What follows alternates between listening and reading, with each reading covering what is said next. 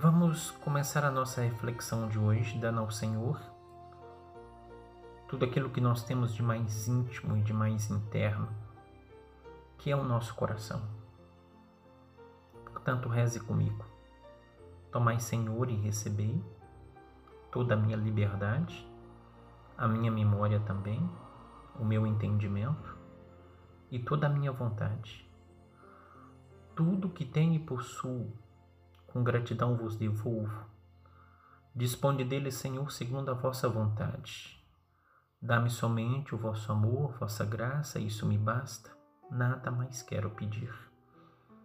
Te pedimos, Senhor, que conceda-nos a graça de um conhecimento interno de Jesus Cristo para melhor amá-lo e servi-lo. É o que nós te pedimos, Senhor. E pedimos que o seu Espírito Santo nos conduza, dando-nos sabedoria e entendimento para compreender a sua palavra. Amém. Meu querido irmão, minha querida irmã, nós normalmente encontramos nomes notáveis que jamais foram esquecidos. Esses nomes normalmente nos reportam a grandes ou pequenos feitos. Esses nomes normalmente estão aí e jamais são esquecidos, porque deixaram um legado para a nossa história e para a nossa humanidade. São nomes notáveis desde o começo da nossa história, antes mesmo de Jesus Cristo.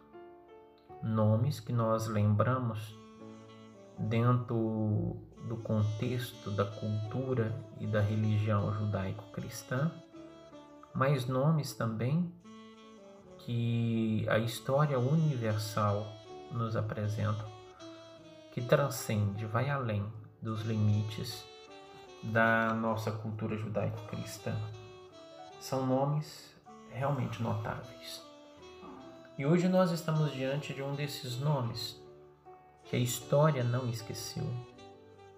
São João Batista. A pergunta que os seus vizinhos e os seus parentes fazem logo no seu nascimento, ela deve nesse momento também nos guiar. Quem é este menino? Não é? O que virá a ser este menino? Assim sendo, meus queridos irmãos e irmãs, essa pergunta eu te proponho que ela fique dentro do seu coração, não é? E te conduza à reflexão o que virá a ser este menino. Porque nós o celebramos dentro da cultura popular através da festa folclórica. Mas a pergunta, ela nos conduzirá a uma camada mais profunda, onde nós encontramos essencialmente a missão do Batista, que está totalmente ligada e relacionada ao nome por excelência, o nome que está acima de todos os nomes, que é o nosso Senhor Jesus Cristo. Mas essa pergunta, o que virá a ser este menino, ela pode ser respondida e nós devemos mergulhar na resposta que Lucas nos dá e também o Papa Bento XVI. Eu trago as palavras dele, tomo emprestados para poder chegar até o seu coração, apresentando a você, neste momento, é, João Batista. Lucas, no capítulo 1, versículo 57 a 66 e o versículo 80, que é o evangelho proposto para a missa deste dia. Diz o seguinte: Completou-se o tempo da gravidez de Isabel e ela deu à luz a um filho. Os vizinhos e parentes ouviram dizer como o Senhor tinha sido misericordioso para com Isabel e alegraram-se com ela. No oitavo dia foram circuncidar o menino e queriam dar-lhe o nome de seu pai, Zacarias. A mãe, porém, disse: Não, ele vai chamar-se João. Os outros disseram: Não existe nenhum parente teu com este nome. Então fizeram sinais ao pai, perguntando como ele queria que o menino se chamasse. Zacarias pediu uma tabuinha e escreveu: João é o seu nome. E todos ficaram admirados. No mesmo instante, a boca de Zacarias se abriu, sua língua se soltou e ele começou a louvar a Deus. Todos os vizinhos ficaram com medo e a notícia espalhou-se por toda a região montanhosa da Judéia.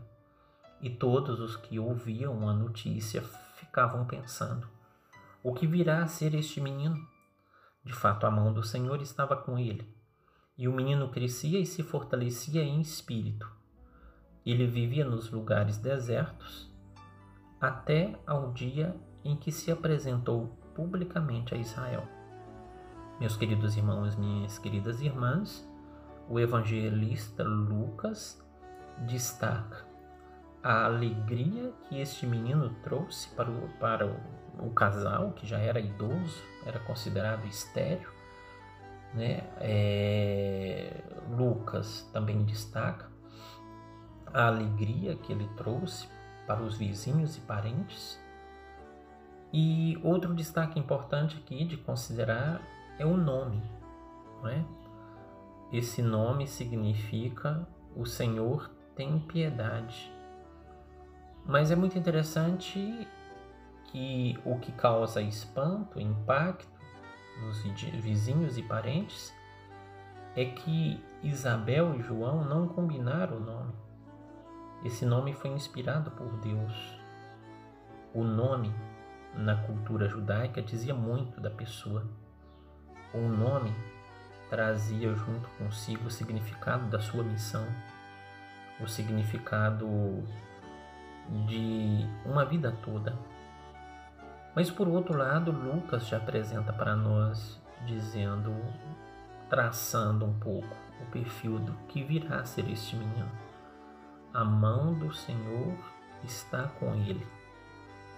Aquele menino crescia e fortalecia espiritualmente, vivia nos lugares desertos até o dia em que se apresentou publicamente a Israel.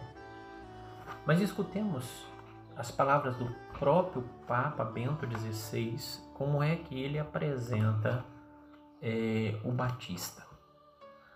Isso foi no Ângelus, na Basílica de São Pedro, em 24 de junho de 2012. Hoje, 24 de junho, celebramos a solenidade do nascimento de São João Batista. Com exceção da Virgem Maria, o Batista é o único santo no qual a liturgia da Igreja festeja o seu nascimento.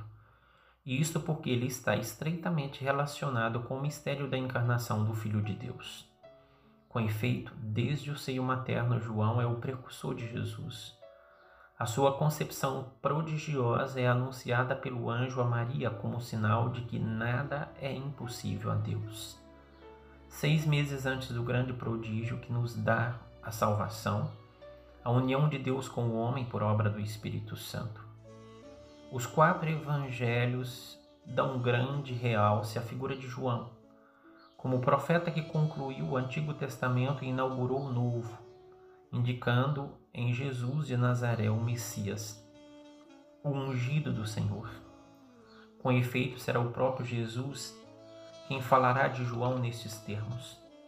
É aquele do qual está escrito: Eis que ouviu o meu mensageiro diante de ti, para te preparar o caminho.